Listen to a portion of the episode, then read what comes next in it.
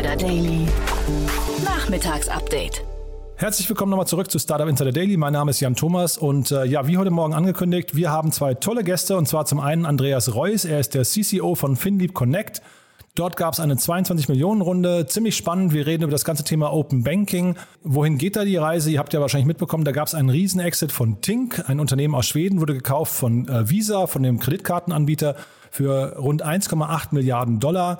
Also gerade erst letzte Woche passiert, haben wir ja auch hier im Podcast ausführlich besprochen. Und FinLeap Connect ist in dem gleichen Space unterwegs. Von daher, darüber spreche ich gleich mit Andreas Reuss. Ist ein sehr spannender Markt. Und außerdem bei uns zu Gast Jan Mechtel, der Co-Founder bei Acquisition und Managing Director Germany von Templify, ein Unternehmen, das sich an Großunternehmen richtet und ja im Prinzip dafür sorgt, dass ihr überall im Unternehmen den gleichen Auftritt mit den gleichen Dokumenten habt. Und zwar zum einen aus Compliance-Sicht, äh, aber auch äh, aus Branding-Sicht.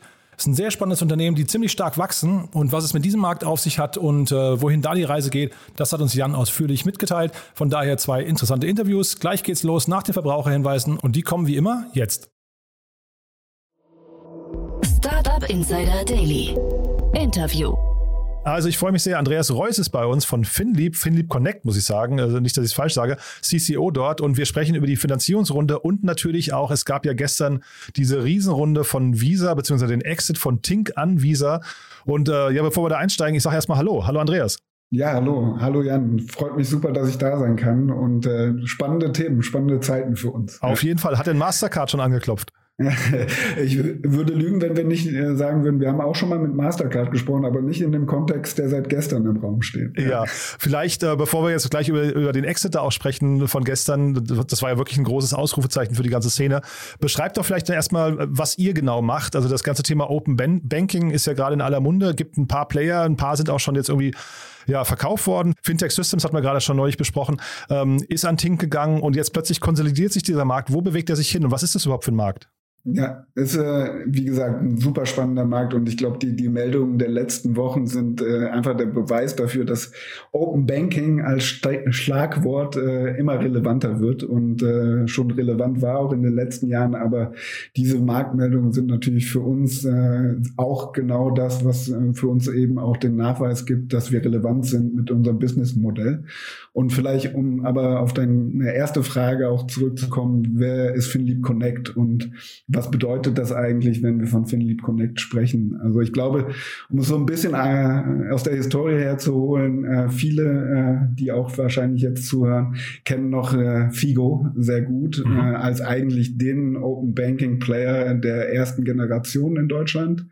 Und ähm, unser Kern und unsere Kernplattform äh, ist äh, auch basierend auf der Figo-Plattform, weil wir ja ein Merger sind aus äh, drei Unternehmen, die 2019 dann unter der Fahne Philip Connect zusammengekommen sind. Mhm. Und deshalb äh, ist Figo unser Kern mit der Open Banking Technologie, die die Figo ja auch schon erfolgreich etabliert hatte. Die äh, Figo hat im Prinzip immer noch auch den Kern unseres Geschäftsmodells mitgegeben und das ist eben, dass wir in der Lage sind als Open Open Banking Plattform äh, in Europa diverse Banken an diese Plattform anzudocken und seit der PSD2-Richtlinie eben auf der API basierend, die PSD2 konform ist äh, sind wir damit in der Lage, Transaktionsgeschäft von Banken für unterschiedliche Use Cases zu nutzen, um damit B2B-Partner in die Lage zu versetzen, an der Digitalisierungsreise eben dann auch noch stärker teilnehmen zu können und geben somit die Basis, die Transaktionsdaten der Endkunden dann auch zu nutzen.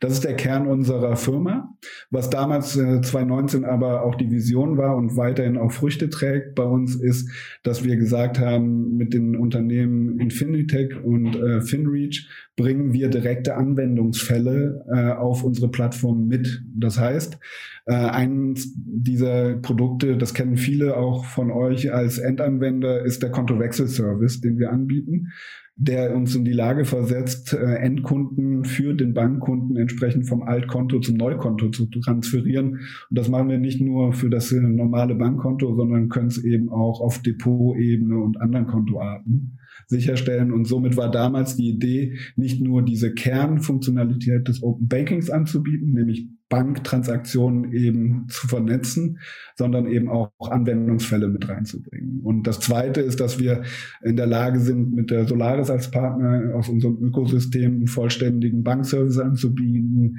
die sogenannte Digitalbank oder Digibank Neudeutsch, mit der wir eben auch Partner in die Lage versetzen, Bankgeschäft zu machen, ohne dass man entweder eigener Bankprovider ist oder eben auch für klassische Institute schnellen Weg zum Markt zu finden und mit diesem Produkt eine Karte beispielsweise zu launchen. Ähm, da haben wir im letzten Monat gemeinsam mit einer VR-Bank, äh, die im Fußballsegment sehr bekannt ist, beispielsweise die Karten von Union Berlin und Wien Wiesbaden in den Markt gebracht, die die Fans jetzt nutzen. Also wir haben im Prinzip es geschafft, aus meiner Sicht, äh, mit der Fusion damals unter Findeep Connect Open Banking und Anwendungsfälle direkt unter einer Plattform anbieten zu können.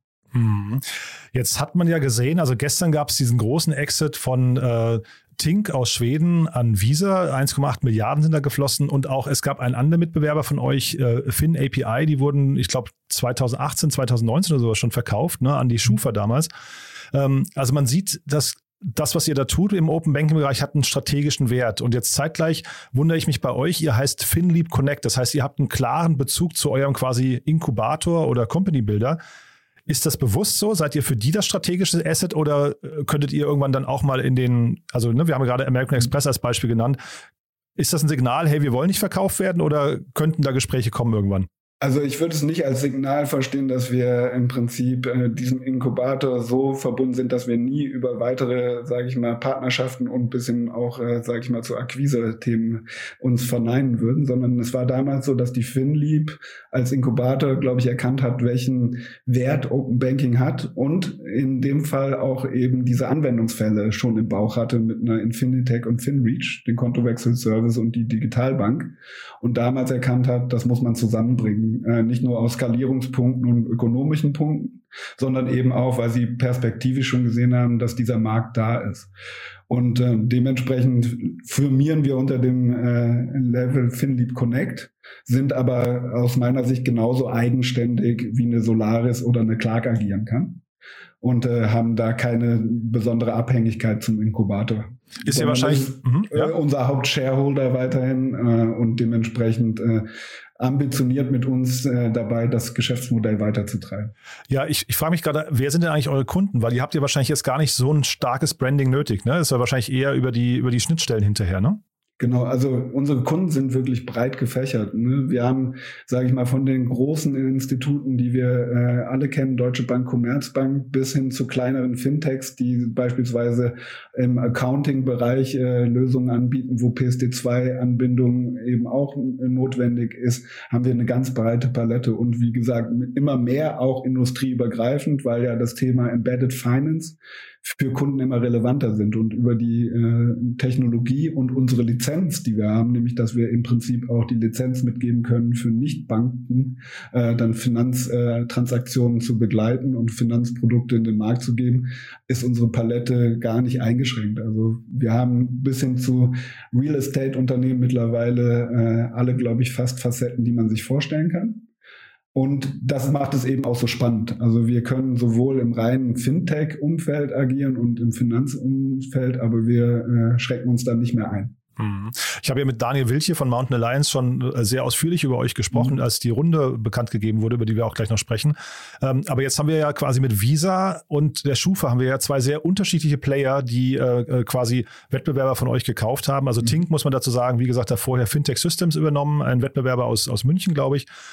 Äh, wo liegt denn jetzt tatsächlich der strategische Wert? Also welches, welches von diesen Unternehmen kann denn den strategischen Wert vom im Open Banking Bereich am ehesten heben? Also ich glaube, in, in beiden Fällen ist ein strategischer Wert da gewesen, den die Unternehmen auch äh, lange und intensiv im Markt überprüft haben. Also gerade, sage ich mal, beim jetzt letztgenannten oder Prominenten aus dieser Woche würde ich sagen, äh, dass Open Banking auch ein Wettbewerber wird, gerade im Umfeld Payments, äh, da, äh, mit der PSD2-Thematik insbesondere herausgekommen, dass das eben auch ein Wettbewerbssituation ist, die man beobachtet hat und jetzt mit Tink-Akquise eben da auch sehr nah dran ist, um gegebenenfalls auch Marktanteile, die man selber verliert, damit kompensieren zu können. Aber auch die Kombination, sage ich mal, der Open Banking Technologie mit der äh, Fähigkeit einer Visa und den Erfahrungen einer Visa im Zahlungsverkehrsumfeld zu kombinieren. Da werden sehr, sehr spannende Use Cases rauskommen. Und genauso agieren wir ja auch, dass das Thema Payment, glaube ich, gerade über PSD2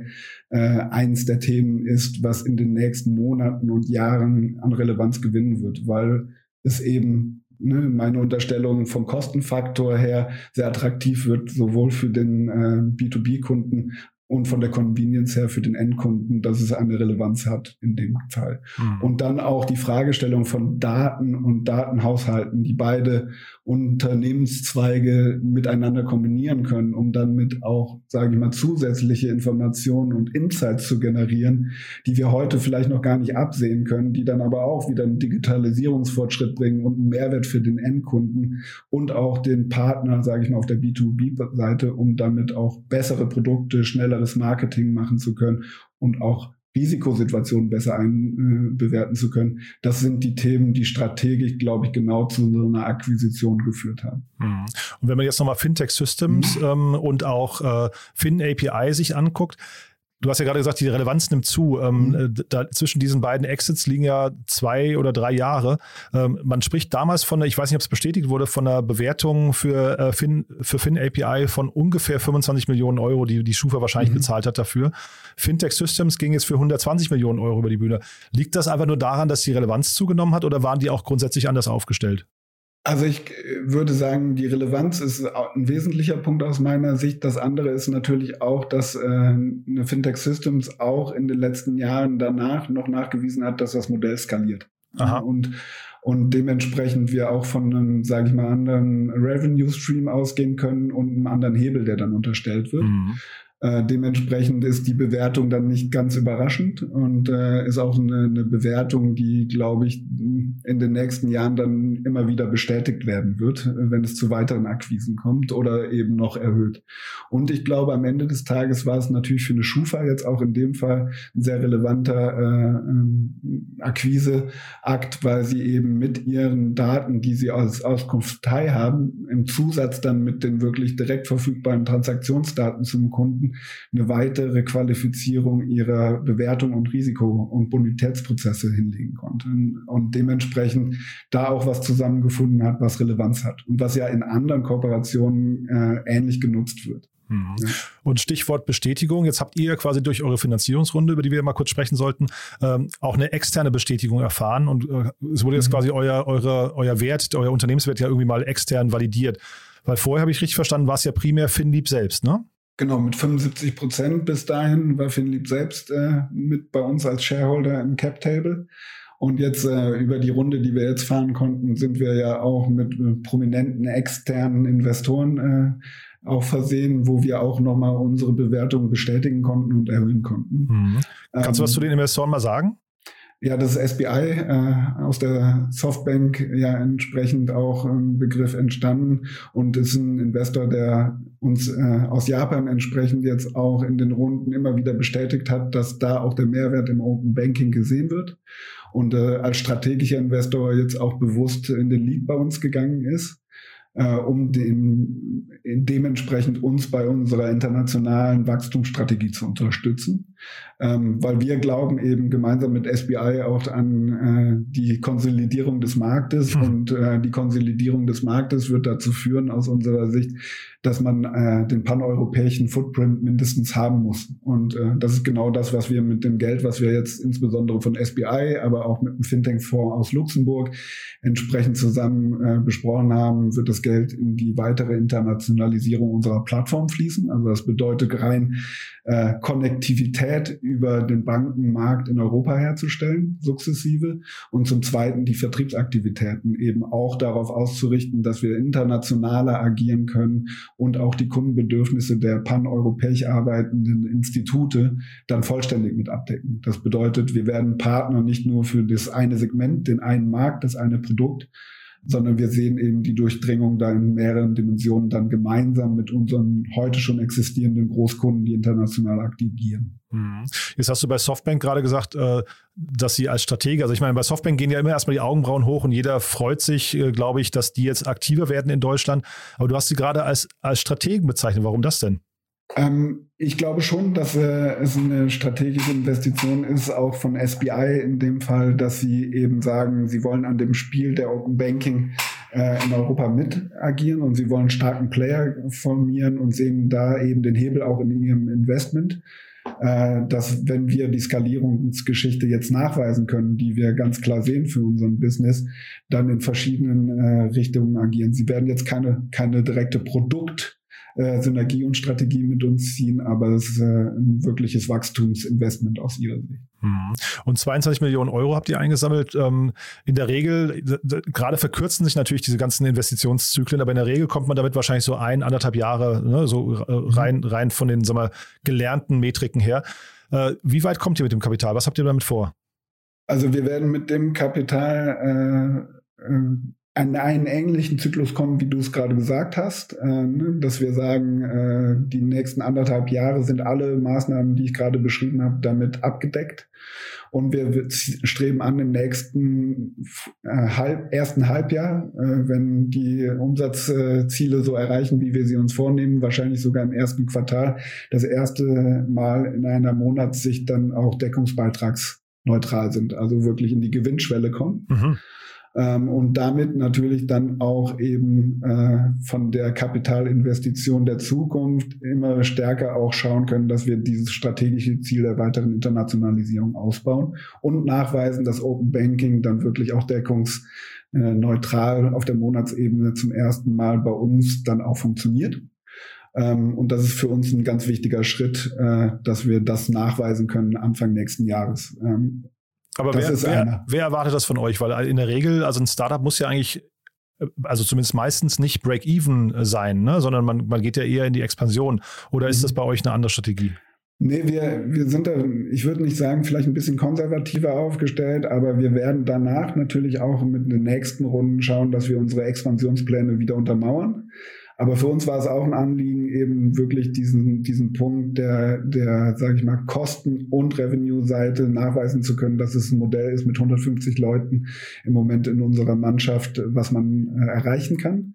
Und wir werden das Geld eben dann, sage ich mal, vielleicht auch, im, wenn du es jetzt mal hart gegen Tink vergleichst, äh, ist unser Expansionsplan äh, mehr auf Nachhaltigkeit ausgelegt, dass wir es auch aus uns machen können, aber wir werden bestimmt wieder Investments äh, brauchen.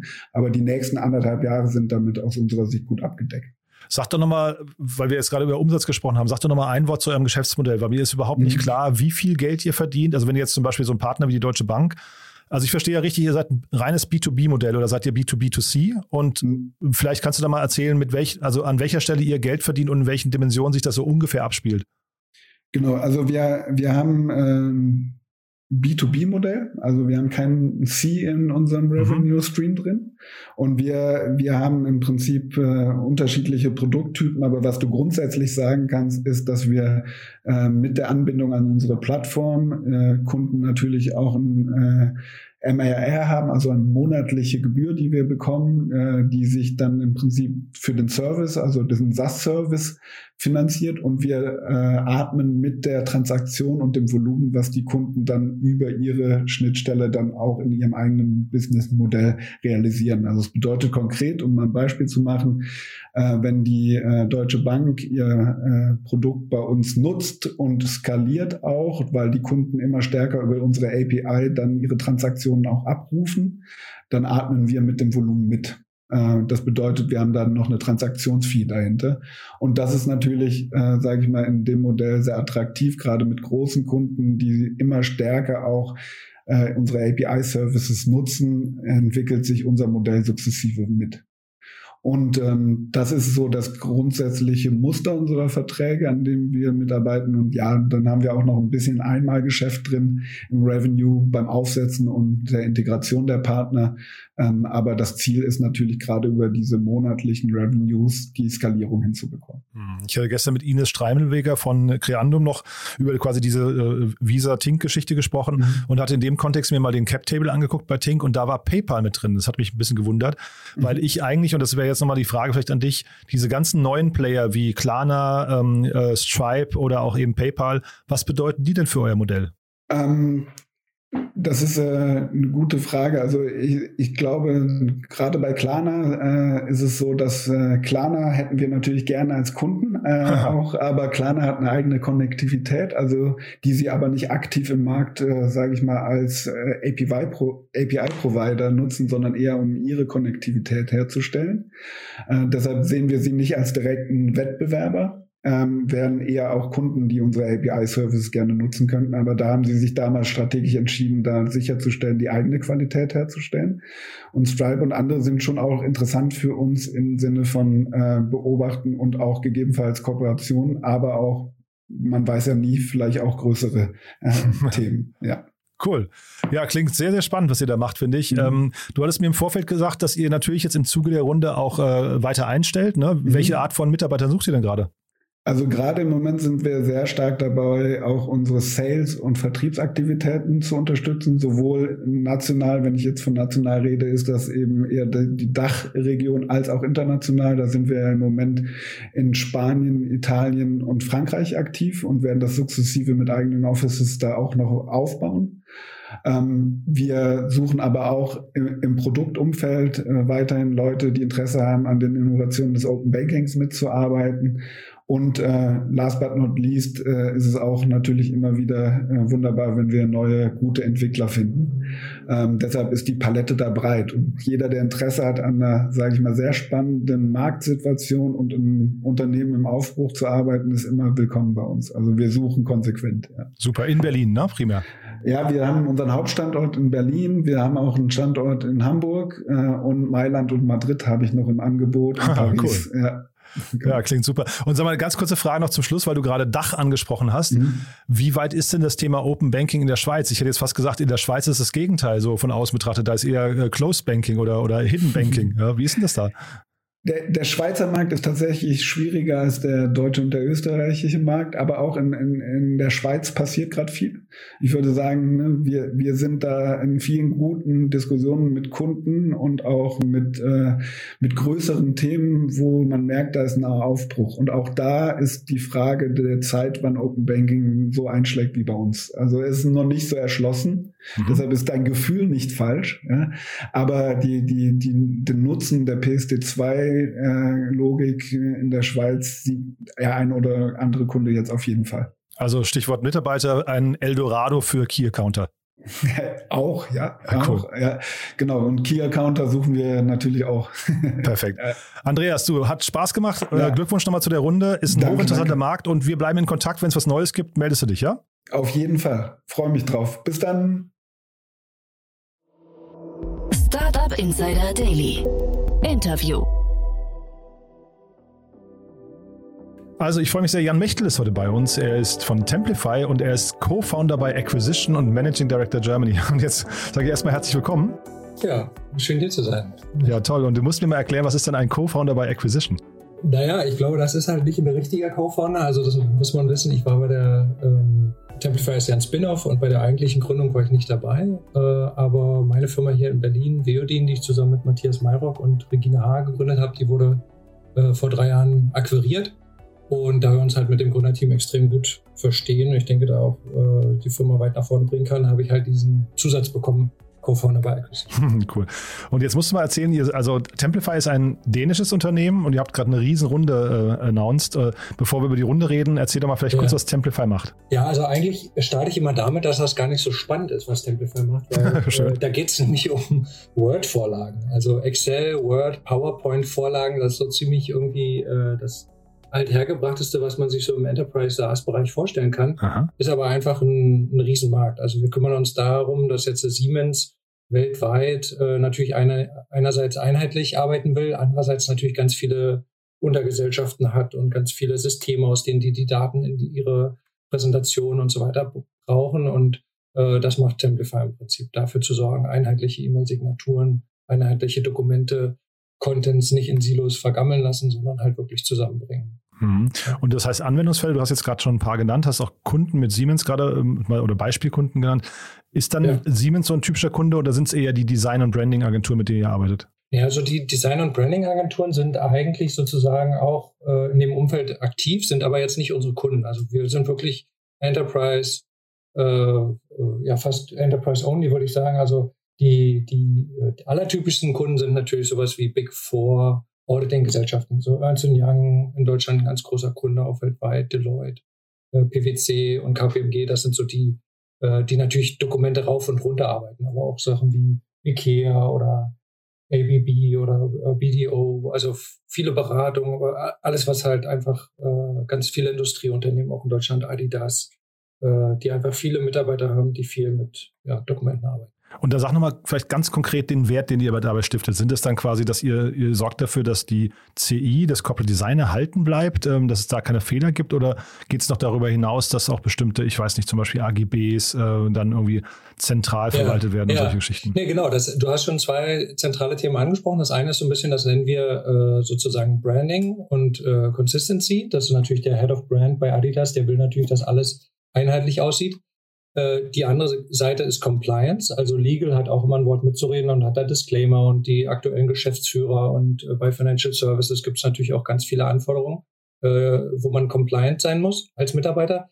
Andererseits als Mitarbeiter hat man eigentlich immer nur eine Adresse, ich will möglichst schnell meinen Job fertig haben und habe irgendwie hier was Dringendes zu erledigen und habe da keine Zeit, mich irgendwie informieren, wo ist das letzte Logo, wo ist der letzte Disclaimer. Mhm. Und äh, dieses Spannungsfeld, das lösen wir eigentlich auf mit Templify. Dazu sagen, der Marketing-Mensch stellt sein Logo rein, äh, der, der Legal kann den Disclaimer selber aktualisieren und ich als Mitarbeiter muss darüber nicht nachdenken, sondern habe halt einfach immer eine schicke aktuelle Vorlage und kann da starten. Hm. Ich kenne jetzt diesen Markt viel zu wenig. Ich kann das mir jetzt so nur quasi so ein bisschen ja. abstrahieren. Äh, aber kannst du mal erzählen, welchen Wert ihr da stiftet? Also vielleicht an, anhand eures Geschäftsmodells, was zahlen Kunden dafür? Ist das dann eine, eine Lizenz pro, pro User oder sind das quasi, ich weiß nicht, Teamlizenzen oder wie läuft das? Also wie gesagt, wir sind Enterprise im Enterprise-Geschäft. Da gibt es im Prinzip in allermeisten Fällen eine Enterprise-weite Lizenz, weil wenn man natürlich einmal sagt, die Vorlage muss überall stimmen, dann macht es keinen Sinn, das irgendwie nur in einem Land oder nur in einer Branche, äh, einem Büro oder sowas zu machen. Ähm, was zahlen Leute dafür? Da muss man sich schon vorstellen, äh, da geht es schon um mehrere Euro pro Monat pro Mitarbeiter. Also mhm. das kommt natürlich immer dann ein bisschen darauf an, wie intensiv arbeiten die mit Dokumenten. Das ist bei Ernst Young dann natürlich mehr als jetzt so bei, ähm, weiß ich gar nicht, was ich als Vergleich nehmen soll. Jetzt jemand wie Walmart, die natürlich auch unglaublich viele Mitarbeiter haben, die gar nichts mit Dokumenten machen.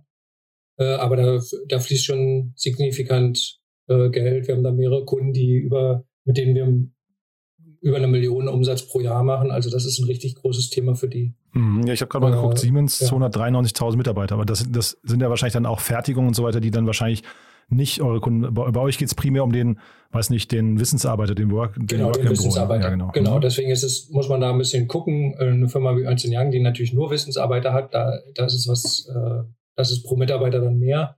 Äh, bei anderen ist es ein bisschen weniger, aber insgesamt pro Enterprise kommt da schon richtig äh, was bei rum. Mhm. Und dann, wo steht ihr denn jetzt gerade? Jetzt habt ihr diese Riesenrunde, 60 Millionen Dollar sind ja. geflossen in der Series D. Das ist ja schon mal irgendwie, das zeigt ja, dass ihr schon sehr, sehr etabliert eigentlich sein müsstet, auch schon relativ lange am Markt seid. Wo ja. steht ihr gerade? Also, wo wir gerade stehen, ist halt, dass wir eigentlich unser Produkt wirklich, das läuft wie geschnitten Brot. Äh, das, das wird äh, durchverkauft und das hat sich halt am Anfang, hat man sich das schwer vorstellen können, weil das halt relativ langweilig klingt. Und jetzt wird uns klar und unseren Kunden, dass es halt da nicht nur um diese Vorlagen geht, sondern es geht vor allen Dingen darum, habe ich schon gesagt, so ähm, Content-Silos aufzubrechen. Also diese Inhalte, die im Unternehmen alle so schlummern, so Logos, Disclaimer, Geschäftszahlen, äh, persönliche Informationen, welchen Titel habe ich, welche Abteilung arbeite ich, das immer griffbereit zu haben. Textbausteine und sowas. Und da merken wir halt, wie uns das wirklich äh, aus den Händen gerissen wird, weil halt immer mehr klar wird, äh, der Nutzer will keine Systembrüche, sondern der Content muss halt von Anfang bis Ende irgendwie immer da verfügbar sein, wo der Nutzer gerade ist. Wenn ich jetzt in mhm. Teams bin und ich sage, wir machen jetzt ein Angebot, dann will ich nicht in Word wechseln und da irgendwie anfangen, mir die Vorlage zu suchen und irgendwie Geschäftszahlen, sondern das muss halt alles schon mit Salesforce verknüpft sein und äh, äh, das, das ist halt das, wo wir jetzt gerade dran stehen, dass wir sagen, wir lösen uns ein bisschen von diesen Vorlagen und helfen halt dem Markt auch zu verstehen, dass es darum geht, diese Inhalte zu verknüpfen. Das nennen wir äh, Business Enablement beziehungsweise Content Enablement, äh, dass man halt wirklich sagt, okay, wir, ähm, wir gehen da über Office hinaus, auch in, in Google und andere Programme und brechen halt überall die Grenzen auf, dass der Content ja, gut verknüpft. Mhm. Du hast ja gerade schon ein bisschen beschrieben, äh, wer euch alles benutzt im Unternehmen, aber wer ist denn da quasi das Einfallstor hinterher? Also wo beginnt das Ganze quasi und wer ist vielleicht auch der, mhm. braucht man hinterher einen Head of Templify, weil das so komplex ist? Ich, ja, ich, ich kann ja, mir das nicht ganz vorstellen. Ne? Ja, ja, genau. nee, äh, das ist eine gute Frage und das ist tatsächlich auch eine der Herausforderungen, vor der wir stehen. Also historisch war unser Einfallstor, sag ich mal so, immer Head of Branding. Ja, also mhm. also da, da ging es immer los, ich will die Marke irgendwie konsistent haben. Genau. Die haben in meisten Fällen dann auch irgendwie selber was gebastelt oder mussten immer ihre IT sozusagen fragen, hey, könnt ihr mal aktualisieren und so weiter. Das war historisch so, ist heute auch sicherlich noch ein ganz wichtiger Treiber. Ähm, der zweite Treiber, der dazukommt, oder zweite Einfallstor, sind, ist vor allen Dingen im Vertrieb, also weil dort natürlich meistens Angebote äh, erstellt werden, die halt ganz viel Umsatzrelevanz äh, haben und äh, da meistens auch viel automatisiert werden soll oder kann. Äh, wir haben jetzt aber auch, also E-Mail-Signatur ist auch ein großes Thema geworden, wo wir auch eine tolle Lösung haben, äh, sozusagen einheitliche E-Mail-Signatur, natürlich automatisch meine persönlichen Daten da drin. Äh, das ist meistens auch ein IT-Thema mhm. historisch.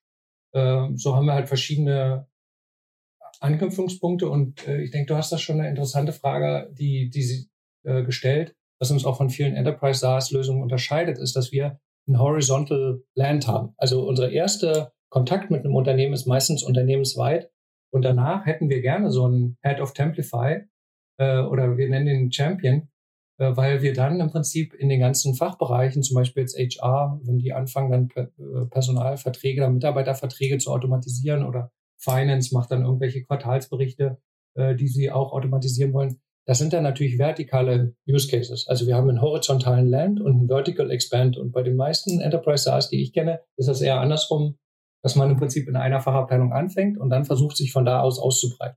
Mhm. Äh, und das macht uns eigentlich auch ganz spannend, weil das sieht man so auf den ersten Blick nicht, dass wir natürlich dann ja, Vertical Expand auch mit einem wesentlich höheren Umsatz pro Nutzer haben. Mhm.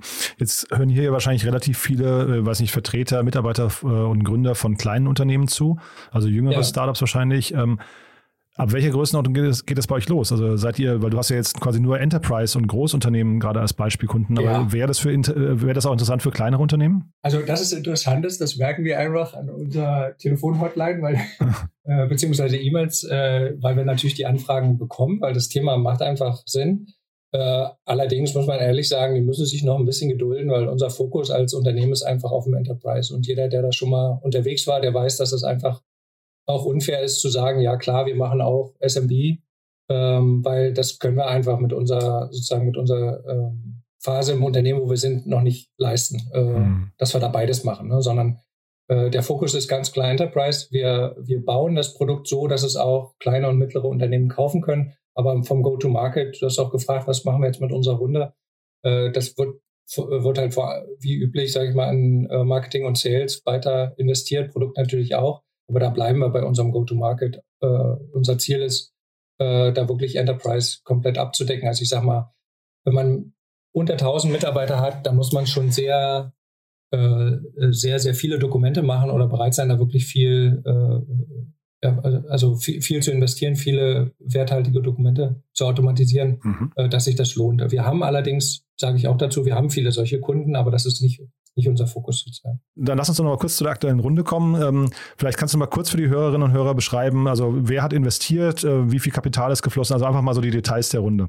Ja, also äh, wir freuen uns sehr, dass wir da natürlich einen neuen Investor mit an Bord kriegen konnten, Blue Cloud Ventures, äh, der sozusagen Lead-Investor war. Äh, wir haben allerdings auch, auch, wie das bei äh, Inside Venture Partners häufig so ist, halt einfach einen ganz großen Appetit von unseren Bestandsinvestoren. Die sind super happy mit uns sind da also auch komplett mitgegangen, genauso wie Seed Capital und Dawn Capital aus dem, äh, aus dem skandinavischen Raum und auch unser äh, Chairman, der Preben Damgard, der Gründer von, äh, von jetzt Microsoft Dynamics, äh, damals Dynamics, äh, die sind also alle mitgegangen und das war eigentlich sehr, äh, ja, eine ne glückliche Runde. Also es ist äh, smooth über die Bühne gegangen, sage ich mal. Äh, was, was mich, sage ich mal, besonders äh, froh dabei stimmt, ist halt, dass die alle sehen, äh, dass wir jetzt diese Content Enablement Kategorie wirklich aufmachen wollen und da halt sagen können, hey, guckt her, Firmen, heutzutage ist das so, dass jeder für seine Mitarbeiter eigentlich so eine Art Technologie-Stack hat. Welche Tools setze ich ein, damit meine Mitarbeiter produktiv werden? Und dieses Content Enablement, dass das wirklich ein Teil davon wird, das denke ich, gerade in Deutschland, äh, wenn wir da mit den ähm, Chief Digital Officern sprechen, da gucken die uns da teilweise auch ein bisschen komisch an, aber das ist halt das, was wir mit der Runde, denke ich, erreichen können, da wirklich unser Team groß zu machen und diese Nachricht äh, nach draußen zu tragen und wirklich bei allen Enterprises da äh, anzukommen. Super. Cool, Jan. Du dann, also, äh, wie ist es eigentlich in Berlin? Sucht ihr gerade Leute? Ja, immer. Also äh, äh, wir haben vor, also ich glaube, wir sind jetzt so ungefähr 25 hier in Berlin und haben vor, in den nächsten zwei Jahren das nochmal zu verdoppeln. Also mhm. ich glaube jetzt 50 Prozent mehr, also 10, 15 Leute brauchen wir dieses Jahr noch und äh, ja, suchen da in allen Bereichen, also Entwickler, ähm, Produktleute, äh, Customer Care, ähm, ja, und alles, was sozusagen Enterprise da ist. Natürlich auch auf, ähm, auf der Einsteigerseite jetzt äh, Sales Development Representative. Ähm, genau. Tolles Team in Berlin am, äh, in der Lützowstraße, schön zentral. Kühldecke im Sommer, ganz wichtig. Cool. Ja, ja. Das klingt auch prima. Also klingt, äh, äh, wenn du sagst geschnitten Brot, das klingt ja nach, wirklich nach einer tollen Mission. Von daher wahrscheinlich auch eine tolle Teamkultur. Freue mich, dass du da warst und ich sag mal vielen Dank und bis zur nächsten Runde. Ja, ja, genau. Schauen wir mal. Vielleicht wird auch zuerst der IPO. Oh, guck mal. Ja, ja. Das höre ich auch gerne. Also dann, ja, also sag auf jeden Fall Bescheid. Ich freue mich, wenn wir sprechen können. Ja? Ja, bis dann. Ciao. Startup Insider Daily, der tägliche Nachrichtenpodcast der deutschen Startup-Szene. Ja, das war's für heute. Damit sind wir durch. Das waren Andreas Reuss, CCO von FinLeap Connect und Jan Mechtel, Co-Founder bei Acquisition und Managing Director Germany von Templify. Heute Vormittag, wie gesagt, hier im Podcast Enrico Melles von Project A. Da haben wir über Mac Makler gesprochen. Auch ein sehr spannendes Interview. Ja, einfach mal reinhören oder wir hören uns morgen früh wieder. Euch auf jeden Fall noch einen wunderschönen Tag und bis morgen. Ciao, ciao.